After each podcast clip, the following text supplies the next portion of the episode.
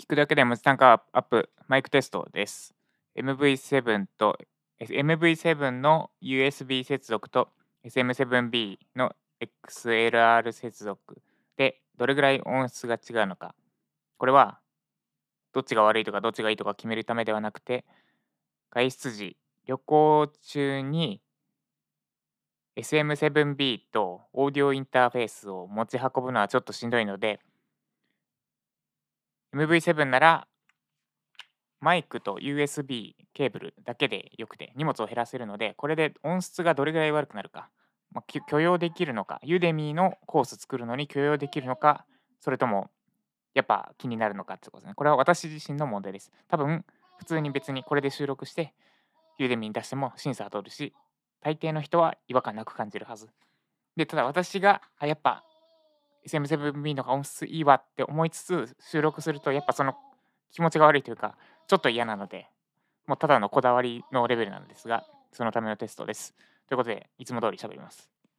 聞くだけで文字単価アップ2社のメディアのディレクターを行っております。ユーデミで出しているウェブライター向けの猫の受講生は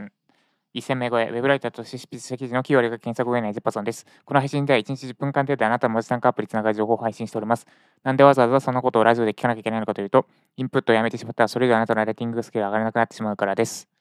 はい、マイク切り替えます。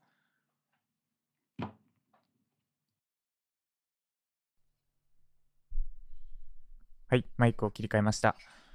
もう一度同じことを言います。聞くだけで文字単価アップ。2社のメディアのディレクターを行っております。ユーで見出しているウェルター向けオンラインコードの受講生は1000名超え。ウェブライターとして執筆した記事の9割が検索後のエザパソンです。この配信では1日10分間程度であなたの文字単価アップにつながる情報を配信しております。なんでわざわざラジオでそんなことを聞かなきゃいけないのかというと、インプットをやめてしまったら、それ以上あなたのライティングスキルが上がらなくなってしまうからです。